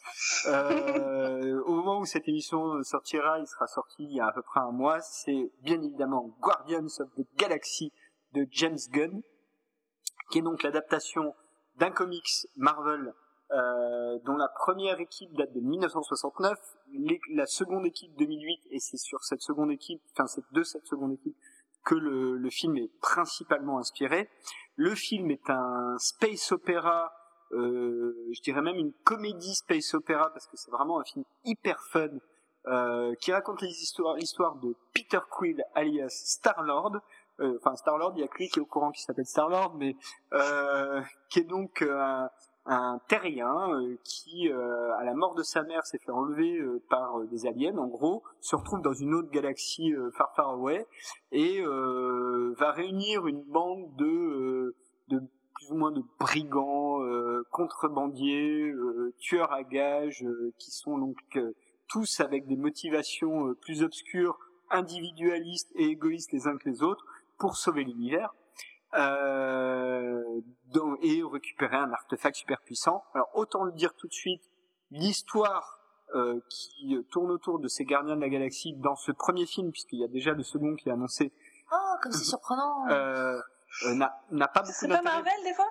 Oui, bah, c'est Marvel évidemment. ah oui, alors c'est donc un film des studios Marvel, je ne l'ai pas dit. Euh, L'histoire n'a pas beaucoup d'intérêt puisque c'est vraiment un film d'exposition. Donc l'intérêt du film, c'est de découvrir les personnages et de voir comment ils vont finir ensemble et former une équipe. Donc vraiment à ce titre-là, l'histoire qui, qui, motive tout ça n'a vraiment pas beaucoup d'intérêt, c'est hyper basique. C'est euh, en gros euh, Avengers, euh, c'est enfin Avengers copier-coller, on peut prendre la même chose plus ou moins, enfin voilà. en revanche, ce qui, est, ce qui est très très chouette dans le film, c'est que les personnages sont vraiment caractérisés en couleur. Alors dans les personnages, il y a notamment un raton laveur dont la voix originale est faite par Bradley Cooper et un homme hard dont la voix originale est faite par Vin Diesel, quand même. Euh, voilà. Euh, c'est très fun. Euh, c'est très inspiré des films euh, qu'on peut voir dans les années 80-90. Donc ça, c'est quand même euh, important de le dire. et c'est sans doute une raison pour lesquelles j'ai été particulièrement sensible à ce film. Il y a ce ton-là, un peu fun, joyeux, voilà. Chris Pratt, de manière, moi je connaissais pas très bien Chris Pratt, mais je trouve qu'il fait vraiment très très bien le job dans le, le rôle euh, principal. Euh, pour les fans de Doctor Who, euh, on retrouve Karen Gillan qui donc jouait la compagne du Docteur jusqu'à la fin, de la, enfin jusqu'au milieu de la saison 7 et qui va jouer dans la série Selfie qui, qui, arrive à la saison prochaine. Et tout un tas d'autres gens, dont Benicio del Toro, qui est alors là pour le coup peut-être le plus gros point faible du film. C'est vraiment le personnage le moins intéressant et Benicio del Toro n'est visiblement pas très à son aise dans cet univers-là. Bref, Guardians of the Galaxy, c'est un film hyper fun. Euh, on passe un super bon moment. Euh, J'ai qu'une hâte, c'est de retourner aller le voir. Euh, parce que vraiment, et, et, ça fait plaisir, et notamment chez Marvel, parce que là pour le coup, euh, c'est euh, une équipe qu'on connaît pas très bien. Donc euh, on y va sans trop d'a priori, sans trop d'attente. Comme moi j'y suis, je connaissais pas du tout la BD. Hein. Euh, je crois que j'ai, alors je suis un lecteur de comics depuis l'adolescence, donc j'ai dû croiser les équipes et notamment la vieille équipe dans d'autres dans d'autres BD que Guardians of the Galaxy, mais j'ai jamais lu un Guardians of the Galaxy tout seul. Euh, donc ça c'est assez assez chouette. Le film est un carton énorme, mais énorme, euh, alors que euh, encore une fois au moment où on parle, il est sorti il y a 15 jours ou 3 semaines. Donc c'est vraiment un gros gros gros carton et, euh, et euh, c'est c'est tourné de manière pas exceptionnelle, mais euh, mais ça fait vraiment le job. alors souvent chez Marvel, le réal sert de, en gros, hein, de faire valoir et c'est alors je crois que c'est Kevin Feige qui est le, big boss de, Marvel qui vraiment gère tout ce truc. Euh, là, il est quand même, il est quand même auteur du script. Euh, et il y a quand même un ton euh, qui fait un peu penser au ton de Shane Black dans Iron Man 3, euh, voilà que qu'on retrouve un peu. Et euh, c'est un vrai space opéra. Et ça, en revanche, on n'en a pas tant que ça. Euh, et ça, c'est cool de voir des batailles spatiales avec des mecs qui ont des taglines de, de la mort, un petit raton laveur qui adore les énormes guns. Ah, mais c'est le raton laveur. Bah écoute, il euh, y a plein de choses qui sont vachement bien dans le film. Donc euh, si vous n'avez pas encore vu les, si vous faites partie des deux personnes ennemies qui n'ont pas encore vu Guardians of the Galaxy, euh, allez-y. la la 3D est pas, enfin alors moi je l'ai vu en 3D mais pas IMAX. Alors peut-être qu'en IMAX 3D c'est mieux. En 3D, pas IMAX, c'est pas forcément indispensable. en, en revanche, le film existe dans une copie IMAX. Euh, voilà. Donc Guardian of the Galaxy avec une BO euh, assez assez amusante. Et alors pour les amateurs des films des années 80, le pré-générique a aucun intérêt dans la storyline Marvel, mais en revanche le petit clin d'œil est assez fun, je trouve. Voilà, je n'en dirai pas plus. Ah, tu. Le post-générique, pardon, pas le pré-générique, le post-générique. Voilà, bah écoutez, euh, j'ai été euh, ravi de, de faire cette émission en votre euh, compagnie. Euh, Claire, on peut te retrouver sur Season 1, j'ai envie de dire. Oui, Ok. Alors, euh, euh, il y a un petit mois, et euh, je vais le conseiller à nos auditeurs, nous avons enregistré ensemble une émission hommage à Robin Williams. Euh, c'est- une, euh, enfin, on a essayé de faire une émission euh, vraiment qui rend hommage au type, et, euh, et, et je trouve que ben on, on a pu parler de, de choses intéressantes. Donc, euh, si vous voulez nous réécouter, euh, Éclair et moi, euh, ensemble à l'audio, vous pouvez aller sur season1.fr et, et écouter notre émission hommage à Robin Williams, n'est-ce pas, Claire? Tout à fait. Et il y a toi, il y a moi, il y a Alexandre Le Train qui euh, anime toujours Season 1. Il y a Fred Tepper qui est super intéressant à écouter aussi. Et en bonus, Vivien le Jeune. Donc si vous connaissez juste un tout petit peu Season 1 and Screenplay, allez-y, écoutez-la. euh, Urs, on te retrouve toujours au même endroit? Euh, oui, euh, grosso modo, oui, euh, sur, euh, sur euh, bah, mon blog qui centralise un peu tout, donc euh, Miss Ventrache, voilà, et puis après euh, un peu partout, euh, Slate, Nouvelle Ops, Fluctuate, Criticat, que des trucs en hâte. Des- des trucs en hâte. Mais alors, hâte. tu l'écris comment? AT ou arrobase? Enfin, ou le... non, le... AT, AT, AT. à l'ancienne. à D'accord, ouais, c'est, c'est, la version moins 2.0. Ouais, t'es, t'es, t'es, t'es- Ouais, la version t'es- latine. t'es une journaliste 1.5, quoi. Ça, c'est un peu ça. C'est moi le 2,5 qui est pas encore vu, les gardiens de la galaxie. Ben, écoutez, moi aussi, vous pouvez me retrouver euh, sur Season 1 à l'écrit euh, ou euh, à l'audio. Euh, et d'ailleurs, je vais profiter de, de cette émission pour vous annoncer quelques petites nouveautés, notamment dans la saison prochaine, donc 2014-2015, on va essayer de faire des, des, des entre guillemets des crossovers screenplay season 1 et euh, à certains moments dans la même semaine vous aurez euh, sur des sujets très similaires ou très proches euh, des émissions qui se complètent. A priori la première devrait avoir lieu euh, au moment d'Halloween il est tout à fait possible qu'on n'arrive pas à le faire et que donc du coup ce que vous écoutez là ne sert absolument à rien mais en attendant c'est dans les tuyaux euh, et euh, j'ajoute aussi, je pense que euh, vous pourrez retrouver sur Season 1, on- Claire en a parlé, Vivien le Jeune nous nous rejoint, et, et notamment avec des petites pastilles vidéo qui, pour les amateurs de séries, sont assez fun à regarder. Je vous les conseille. Ça promet vraiment. Ouais, ouais, je vous les conseille.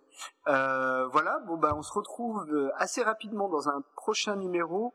Je pense, c'est pas encore complètement déterminé que notre prochain numéro sera, on, va revenir au siècle, euh, au 19e siècle, euh, et plus précisément au Londres de 1893 en gros. Je n'en dirai pas plus, avec euh, un film et une série. Et, euh, ben, j'espère que vous n'êtes pas du tout euh, ennuyés, que vous avez apprécié cette émission. On se retrouve la prochaine fois et bonjour chez vous.